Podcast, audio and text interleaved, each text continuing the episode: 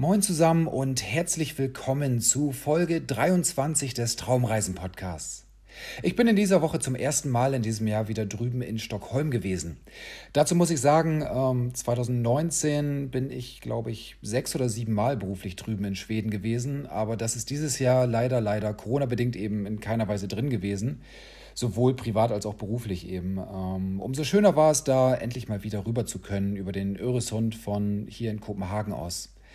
Drüben in Stockholm war ich übrigens für die Nobelpreisbekanntgaben. Ähm, warum ich das erwähne? Am Freitag ist auch der Friedensnobelpreis vergeben worden, beziehungsweise verkündet worden. Vergeben wird er offiziell erst am 10. Dezember. Übrigens als einziger nicht in Stockholm, sondern in Oslo. Ähm, das alles hat in dem Sinne etwas mit der Traumreise dieser Woche zu tun, weil sich die diesmal ebenfalls um Frieden und um Friedlichkeit dreht. Wir reisen heute erneut in ein Land, das einen der schlimmsten Kriege der Zeit nach dem Zweiten Weltkrieg erlebt hat, nämlich in das ebenso wundervolle wie bewundernswerte Vietnam. Dort sind wir heute in der Stadt Hoi An zu Besuch, wo wir uns verbunden und lebhaften Eindrücken kaum retten können. Damit auf auf in eine neue Geschichte und viel Spaß mit unserer heutigen Traumreise. Das Lächeln der alten Vietnamesin. In Klammern ein Plädoyer für den Frieden. Hoi An, Vietnam. Kleine Lampions treiben auf dem spiegelglatten Wasser des Flusses Song Tu Bon zwischen Booten umher, die uns ein bisschen an venezianische Gondeln erinnern. Überhaupt ähnelt vieles hier in Hoi An an Venedig. Wie in der italienischen Lagunmetropole herrscht auch in den Gassen dieser Stadt eine bezaubernde, fast meditative Atmosphäre. Es ist sonnig und angenehm warm. Die bogenförmige japanische Brücke sieht ein wenig so aus wie Venedigs Ponte dei Sospiri, die Seufzerbrücke. Und nicht zuletzt die Touristenmassen, die sich durch die engen Straßen Neuerahns mit all ihren Lädchen und Verkaufsständen drängeln, können sich genauso gut auf dem Weg vom Markusplatz in die nächstgelegene Pizzeria befinden. In Corona-freien Zeiten wohlgemerkt. Es ist gerade Vollmondfestival in Heuan. In der eigentlich recht überschaubaren Stadt sind so viele Touristen eingefallen, wie wir sie bislang nirgends in Vietnam auf einem Haufen gesehen haben. Die meisten von ihnen sind Chinesen. Viele werden mit Reisebussen in die Stadt chauffiert, was ein Verkehrschaos rund um die gesamte Altstadt ausgelöst hat. Wir schauen uns das Ganze lieber per Pedis an, also auf unseren eigenen zwei Beinen. Ins Innere der Altstadt können Fahrzeuge zum Glück eh nicht hineinfahren. Hoi An liegt in etwa auf halbem Weg zwischen der Hauptstadt Hanoi im Norden und dem Wirtschaftszentrum Saigon im Süden von Vietnam. Nicht weit von hier entfernt verlief einst die Frontlinie des Vietnamkrieges. Paradoxerweise gilt Hoi Ans Altstadt als die einzige im ganzen Land, die während des Krieges unversehrt geblieben ist. Keine der beiden Kriegsparteien hat sich offenbar getraut oder es für nützlich empfunden, diesen kleinen Fleck wunderbarer Erde zu zerstören. Heute zählt die Altstadt zum UNESCO-Weltkulturerbe. Touristen lassen sich in Heuern gerne maßgeschneiderte Anzüge und Kleider auf den Leib nähen.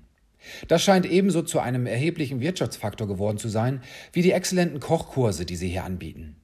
Dort haben wir in den vergangenen Tagen bereits gelernt, wie man vietnamesische Gerichte wie Pho oder Bun Cha auf den Tisch zaubert, Schrimps mit Wodka und ganz viel Feuer kocht und die perfekte Würzung für alle möglichen Köstlichkeiten findet. Auch White Rose, Heuan-typische Dumplings mit Garnelen und Röstzwiebeln, haben wir hier schon in einem kleinen Restaurant probiert. Kulinarisch kommt nur ganz, ganz wenig an das heran, was wir hier bislang in Vietnam erlebt haben. Was uns in diesen Tagen aber später am stärksten im Gedächtnis bleiben wird, das ist die Atmosphäre des Vollmondfestivals. Und mit ihr das Gesicht einer alten Vietnamesin, das mehr als eine Million Geschichten zu erzählen scheint. Hunderte nach oben geöffnete Laternen mit einfachen Kerzen wurden auf die Wasseroberfläche des Flusses hinabgelassen. Die meisten von ihnen schimmern rot, einige auch grün und gelb, während der Himmel am frühen Abend noch in kräftiges Blau gehüllt wird. Es ist blaue Stunde, die Zeit der Dämmerung, in der der Himmel nach Sonnenuntergang ganz besonders blau schimmert. Dutzende Pärchen und Familien mit kleinen Kindern lassen sich von Gondolieri auf dem Fluss dahin schippern. Das perfekte vietnamesische Stillleben wird von dem Wasser an sich komplettiert, das so ruhig ist, dass sich alles darin in Ruhe spiegeln kann. Am Ufer reihen sich Palmen aneinander, während in den Restaurants dahinter fleißig geschwatzt und gespeist wird. In das Gemurmel der Menge klimpert immer wieder das Geräusch, wenn Messer und Gabeln auf Geschirr treffen. Das heutige Treiben scheint selbst für einen vielbesuchten Ort wie Hoi An nicht alltäglich zu sein. Das Vollmondfest hat die Stadt in einen vollgepackten Urlaubsort verwandelt. Inmitten der Besuchermassen stehen Frauen und Mädchen, die Papierlaternen verkaufen. Ein US-Dollar pro Laterne. Vielen Touristen wollen sie mit ihrem Preis offenbar das schwierige Umrechnen in vietnamesische Dong ersparen. Tatsächlich kauft fast jeder an diesem Abend einen der Lampions. Wir natürlich auch. Gemeinsam lassen wir ihn an einem langen hölzernen Stab von einer Brücke ganz vorsichtig ins Wasser hinab. Dieses Prozedere hat etwas Rituelles und Friedliches, das unser Herz aufgehen lässt. Unser kleines Licht reiht sich zwischen all den weiteren Laternen auf dem Wasser ein. Wir verfolgen den Weg des Lampions, während er leicht in Richtung des entgegengesetzten Ufers treibt. Der Kapitän eines kleinen Fischerbootes, der eine Familie durch das Lichtermeer buxiert, bringt unseren Lampion wieder auf Kurs in die Flussmitte. Wir sind jetzt Teil des friedlichen Ganzen und unsere Kerze auf dem Weg zur Unendlichkeit. Wir schauen den Lichtern auf ihrem Weg flussabwärts zu und verlieren uns im Träumen. Über uns selbst, über unseren Platz auf der Erde, aber auch über Vietnam und dieses beruhigende Schauspiel vor unseren Augen. Wie in Trance schlendern wir anschließend weiter durch die Altstadt, vorbei an all den Verkäuferinnen, die uns weitere Laternen anbieten. Dieses warme Gefühl in unserem Körper entsteht, welches uns signalisiert, schöner kann das Leben in diesem Moment eigentlich nicht sein. Unter den Verkäuferinnen ist eine alte Frau. Sie trägt ein Tablett mit den Papierlaternen vor sich, dazu ein blassrosafarbenes Gewand und ein Tuch um den Kopf, das ihr schütteres, graues Haar zurückhält. Ihr Gesicht und ihr Hals sind voller Falten. Selbst da, wo sonst die Augenbrauen sind, ziehen sich zwei tiefe Furchen um ihre kleinen, freudigen Augen. Sie scheint in etwa 90 Jahre alt zu sein, aber so genau kann man das nicht sagen. Hinter ihr spiegeln sich die Lichter im Wasser. Wir kommen uns etwas unhöflich vor, aber wir können nicht anders. Wir starren diese Frau fasziniert an. In ihr sehen wir in diesem Augenblick nämlich plötzlich all das, was uns Vietnam auf dieser Reise geschenkt hat. Da wäre zum einen Lebensfreude und zum anderen Lebensenergie und dann noch die Geschichte eines großen Landes. Selten haben wir auf unseren Reisen ein so positiv gestimmtes Volk wie die Vietnamesen kennengelernt. Ob in Hanoi, in Saigon oder in all den Dörfern und Städten dazwischen. Immer wieder haben uns die Einheimischen mit einem offenen Lächeln begrüßt und dabei versucht, in ihrem meist nur schwer verständlichen Englisch ein paar Worte mit uns zu wechseln. Die alte Vietnamesin ist da keine Ausnahme, auch wenn wir nicht mit ihr persönlich sprechen werden an diesem Abend. Doch ihr Gesicht erzählt uns etliche Geschichten. Was diese Frau wohl alles erlebt hat in ihrem langen Leben? Wenn uns unsere Schätzfähigkeit nicht täuschen, müsste sie in etwa Mitte der 1920er Jahre geboren worden sein. Eine Zeit, in der Vietnam unter französischer Kolonialherrschaft stand und der spätere Revolutionär Ho Chi Minh bereits in Europa gelernt hatte, was Kommunismus eigentlich heißt. Als die Frau gerade volljährig wurde, geriet ihr Land im Zweiten Weltkrieg unter den Einfluss der japanischen Imperialisten. 1945 rief Ho Chi Minh die Demokratische Republik Vietnam aus. Da hatte die Frau gerade vielleicht ihren Mann geheiratet, wer weiß.